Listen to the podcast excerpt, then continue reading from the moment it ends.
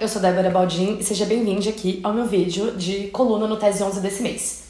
E o tema do vídeo é a opção pelo Sul Global. O vídeo de hoje pretende conversar um pouco sobre a ação internacional do Lula nesses primeiros meses de mandato, explicar um pouco e localizar essas ações dentro do conjunto de formulações que norteiam o Lula na arena internacional. O Lula, ele não tem uma visão dissociada do desenvolvimento do Brasil com as nossas posições de política externa. Na verdade, ele tem uma visão bem interrelacionada. E teve um episódio que rolou agora em abril, logo da visita do presidente Lula à China, que me chamou a atenção e me suscitou a necessidade de fazer esse vídeo, que foi o seguinte: o primeiro compromisso que o presidente Lula compareceu em viagem à China foi a presidenta Dilma no NBD, que é o novo banco dos BRICS. Nesse discurso de posse, a presidenta Dilma fala a seguinte frase: Esse sul que quer emergir e conta também com países do norte geográfico. E aí ela falou essa frase e a gente viu a imprensa brasileira achacar a presidenta Dilma. Isso me fez lembrar de duas coisas muito importantes. Um é que realmente a sociedade brasileira tem uma carência enorme de não só de debates sobre a questão internacional, mas a gente tem pouquíssimos instrumentos conceituais, enfim, analíticos para poder discutir as questões internacionais no geral. E isso vale inclusive para a imprensa brasileira, que é pobre pobríssima com questões desse, desse tema e no geral busca se alinhar à visão dos Estados Unidos sem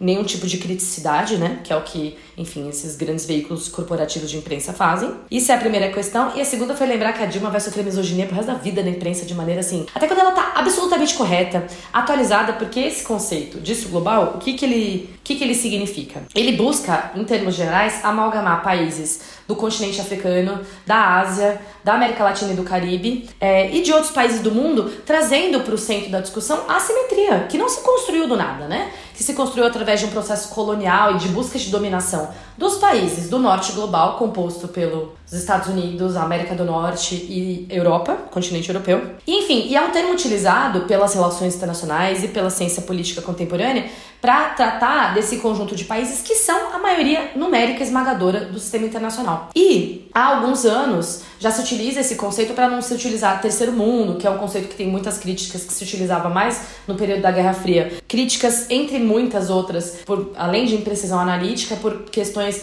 de trazer um, um, uma, uma, conotação pejorativa e tal. E é, ela foi achacada pela imprensa de maneira muito injusta. E me deu vontade de pegar um vídeo e trazer um pouco dos conceitos, das formulações que norteiam Lula na arena internacional, que é assim, eu vi um professor meu falando uma parada que eu compartilho aqui com vocês hoje, com a qual eu concordo muito. Se a gente tá aqui preocupado, nós do campo da esquerda estamos preocupados é, com quais vão ser as concessões que o governo vai fazer na área econômica, lilili, o escassachê, para a área internacional é uma área que a gente não precisa se preocupar com estelionato eleitoral, porque realmente é uma área em que o Lula está seguindo o mesmo prescritivo desde que ele assumiu, inclusive é o que ele já pensa antes de assumir, porque a política internacional do PT foi norteada por, por esses princípios e por essa visão de mundo. E eu trouxe também, decidi trazer, em alusão a esse livro aqui, o título desse vídeo. O vídeo se chama Opção pelo Sul Global é uma alusão a esse livro aqui da Fundação Perseu Abramo, que se chama A Opção Sul-Americana: Reflexões sobre Política Externa, de 2003 a 2016. E é um livro com textos selecionados do Marco Aurélio Garcia, que é um importante formulador do modo como Lula vê as relações internacionais.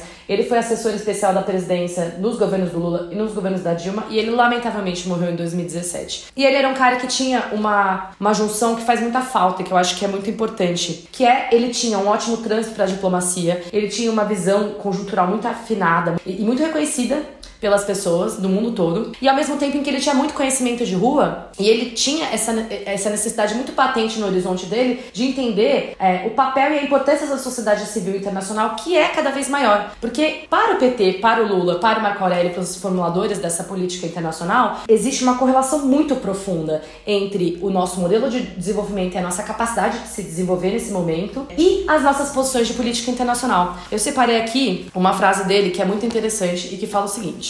E já dou aqui um lembrete. Esse vídeo tem muitas referências de leitura interessantes, entrevistas, podcasts, etc. Tá tudo aqui no site do Tese 11, busque lá, tá? Inclusive esse livro tá disponível para download em PDF gratuito na internet. Então procure saber. Ele fala o seguinte em um desses artigos, chamado O Lugar do Brasil no Mundo. A política externa do governo Lula não ficou, porém, à espera que esses resultados econômicos e sociais se materializassem. Definiu desde o início suas prioridades, estabelecendo uma nova articulação entre o, externo e o interno, e ele coloca entre aspas, e isso não é à toa. Soube entender que o interesse nacional não pode existir separado da posição que o país busca ocupar em um mundo assimétrico e complexo como aquele em que vivemos hoje. houve um entendimento de que a política externa não poderia ser apenas um instrumento de projeção dos interesses nacionais no cenário internacional, mas que nossa inserção no mundo, sobretudo na região, teria uma incidência decisiva sobre o nosso projeto nacional de desenvolvimento. Esse seria um dos seus elementos constitutivos. E é por isso que o Lula busca ter e, e projetar o Brasil da maneira que o Brasil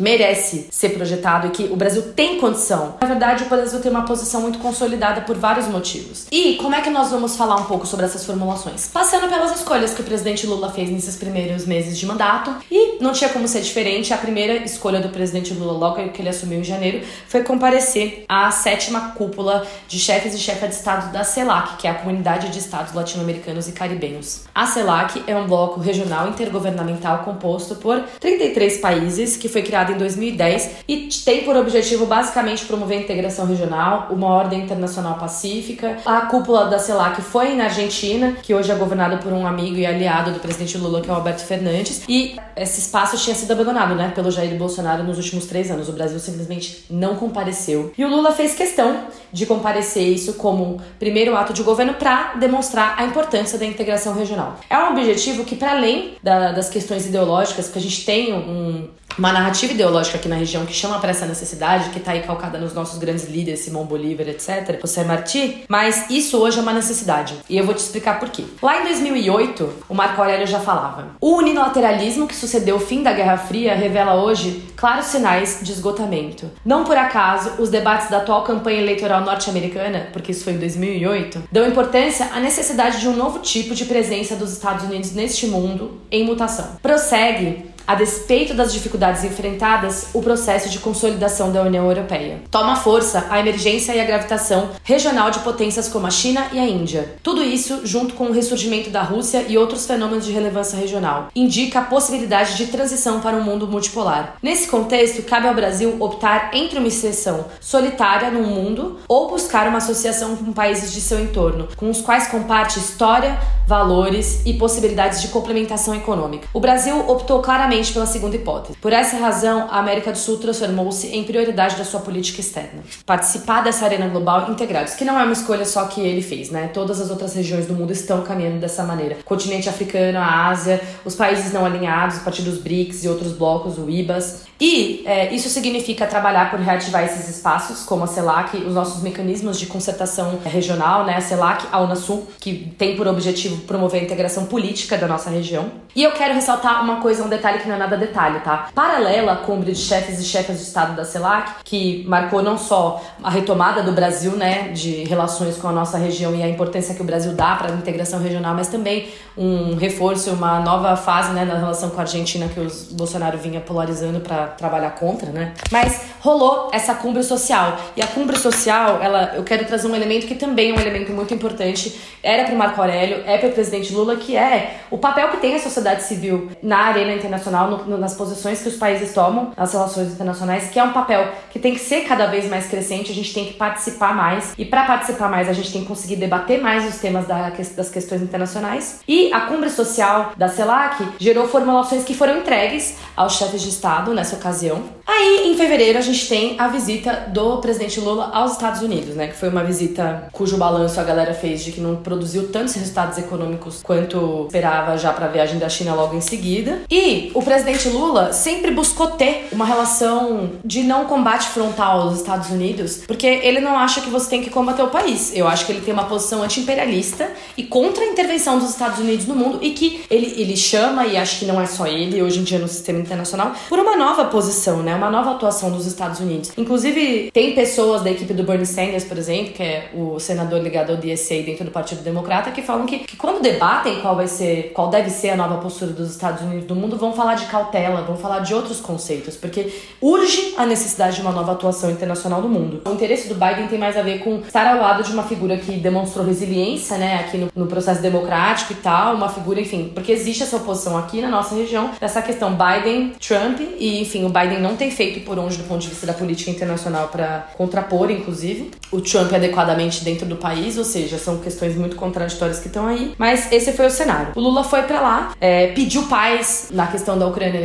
nessa ocasião, esteve com o presidente Biden e o principal anúncio dessa visita foi o aporte dos Estados Unidos ao Fundo Amazônia, que eles anunciaram na época como um aporte de 50 milhões de dólares e que foi considerado muito pouca grana, né? Aí, curiosamente, após a visita do Lula em Pequim, esse valor se multiplicou por 10 né, vezes. E aí, em abril, finalmente rolou a visita do presidente Lula à China, que foi muito aguardada, foi muito falada. E, enfim, essa visita acontece nesse cenário. Ele já tinha ido aos Estados Unidos em meio à guerra comercial que os Estados Unidos e a China estão travando, em meio ao conflito ucraniano. Mas eu acho que a questão da China, ela tem outros pontos e que eu quero trazer aqui hoje. No que tange a América Latina, a situação precisa ser olhada por quais motivos? A presença chinesa na, na nossa região ela se consolidou. A China tornou-se um investidor direto e fundamental aqui na região, com fluxos de até 10 bilhões de dólares por ano entre 2011 e 2018. Os empréstimos dos bancos chineses aos governos da região superaram a totalidade dos empréstimos do Banco Mundial, do Banco Interamericano de Desenvolvimento e do Banco de Desenvolvimento da América Latina para a região em valores acumulados entre 2005 e 2017. E para além disso, quando a gente não tem uma posição consertada, o que acontece é que a gente fica fragilizado na hora de negociar com a China, que está basicamente hegemonizando os negócios aqui na nossa região. A gente tem, por exemplo, as, os boatos de que o Uruguai estava pensando em assinar um tratado bilateral de livre comércio com os chineses. O que isso significaria para nós, enquanto região?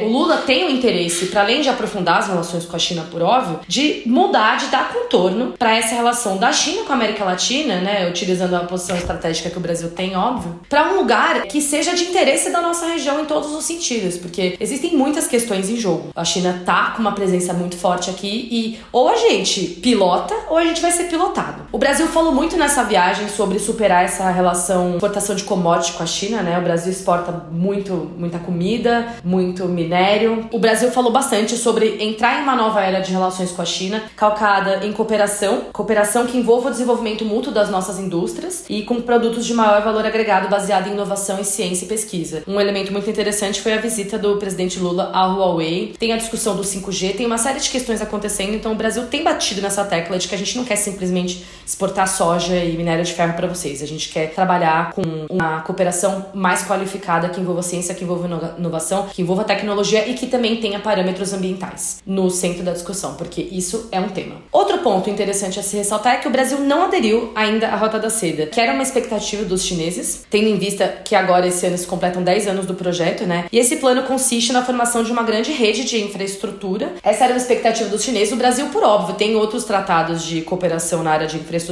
com a China, mas ainda não aderiu a esse projeto, que é um aceno também para os Estados Unidos. O Brasil e a China também nessa viagem não emitiram nenhum grande comunicado com relação à paz da Ucrânia. Sobre a questão ainda da posse da presidenta Dilma no novo Banco dos BRICS, teve também uma, uma declaração super importante de que o Brasil, o presidente Lula falou isso, né? Eu amo quando ele fala essas coisas, porque eu fico pensando, será que ele pensa isso mesmo? Ele falou assim: Eu vou dormir às vezes e eu fico pensando à noite, por que é que todo mundo faz as transações em dólar, né? Quer dizer, aí o presidente Lula fala à imprensa da Chilique, os americanos, por óbvio, dão Chilique, né? Os Estados Unidos. Porque o que o presidente Lula falou é sobre a necessidade que o Brasil e a China vão começar a trabalhar por fazerem transações em outras moedas, em moedas nacionais, e defenderam a necessidade que dentro dos BRICS a gente faça transações com outras moedas que não são necessariamente o dólar, né? E o mundo tem caminhado para essa desdolarização, né? Para esse afastamento do dólar. A gente que acompanha e critica as sanções e o bloqueio econômico que sofrem países aqui na nossa região, como Venezuela, como Cuba, a gente já fala há bastante tempo sobre isso, né? Que é, esse é um elemento bastante importante da dominação dos Estados Unidos no mundo, que é a concentração dos países dentro do sistema dolarizado e tal. E isso, na verdade, ameaçaria a capacidade dos Estados Unidos de sancionar outros países do mundo. Então é algo que gera bastante alerta. É importante frisar o seguinte: essa questão do NBD, por que, que eu tô pondo bastante enfoque nisso? Porque o Brasil tá dando peso para isso, nomeando a Dilma pra lá, né? E por quê? Porque a gente precisa muito de mecanismos de, de financiamento, de iniciativas que, de complementação econômica, ou seja, é, de iniciativas tratem de como a gente vai lidar com os nossos recursos estratégicos, de mapeamento soberanos, etc e tal, que a gente possa utilizar nos nossos processos de desenvolvimento que não coloquem amarras e prescritivos como colocam o Banco Mundial ou o FMI na hora de emprestar dinheiro e que nos permitam de fato desenvolver, tá? Então, a presidenta Dilma no Banco dos BRICS pode ser uma oportunidade muito importante para os países emergentes da gente de fato constituir iniciativas que permitam os países emergentes de se desenvolver e que não venha nenhum país do norte global e chute a escada do desenvolvimento que eles mesmos subiram. E por fim, mais um último elemento sobre a questão da visita da China é o seguinte, que é a questão ambiental mesmo. Existe uma pressão crescente sobre países com enormes reservas de minério, né? E a nossa região ela é bastante cheia de países com enormes reservas de minério, que vai acontecer cada vez mais a partir dessa perspectiva da descarbonização das economias, né? A necessidade que a gente tem para descarbonizar as nossas indústrias dos minérios é, é tipo 7, 8 vezes maior do que a gente tem de indústrias hoje com o padrão energético que a gente tem. Essa questão da pressão que os países com grandes reservas de minério vão sofrer vai estar tá na mesa de negociação nos próximos 30 anos, não só com a China, mas com todos os países do mundo. Isso vai estar tá em todas as mesas de negociação. É por isso que é necessário que a gente tenha uma agenda ambiental estabelecida com a China para que a gente não vire um descampado de exploração de minério aqui a torta e a direito sem conseguir proteger os nossos biomas e, enfim, as nossas perspectivas de proteção ao meio ambiente. Então, além disso impactar bastante a questão climática nos próximos anos, isso também vai impactar, eu acho que questões de segurança, assim. E é um pouco isso. Eu busquei trazer aqui, com essas escolhas só do início do mandato, porque eu tenho certeza que o Lula tem uma atuação muito forte na área internacional, então a gente tem muito para ver, que são formulações que estão presentes há muitos anos nos dirigentes que acompanharam o presidente Lula nos primeiros governos, a presidenta Dilma, e acompanham até hoje, porque o presidente Lula é muito, muito levado e norteado por esse, essas formulações, que são princípios como a defesa de, do multilateralismo, da integração regional para caminhar junto com o mundo para uma ordem multipolar, a defesa de uma ordem internacional pacífica, a defesa do diálogo para a solução de controvérsias, a defesa de um sistema internacional mais representativo, mais democrático, mais é, cheio de sociedade civil. Essas são formulações que estão presentes nos governos do Lula desde sempre e estão presentes agora. Não tem nada de absurdo, não tem nada de novo, não tem nada de. Eu separei uma frase do Marco Aurélio para terminar o vídeo. A política não é destino, mas é construção humana sob condições históricas dadas. A percepção e as iniciativas do Brasil na América do Sul têm de estar orientadas pela necessidade de articular realidades distintas, muitas vezes contraditórias. A integração far-se-á no respeito à diferença, porque não há mais espaço para a homogeneidade da submissão. Então, assim eu termino o vídeo de hoje. Esse vídeo é uma homenagem ao Marco Aurélio que nos faz muita falta. É isso, um beijo, me siga nas redes sociais e a gente se vê na próxima.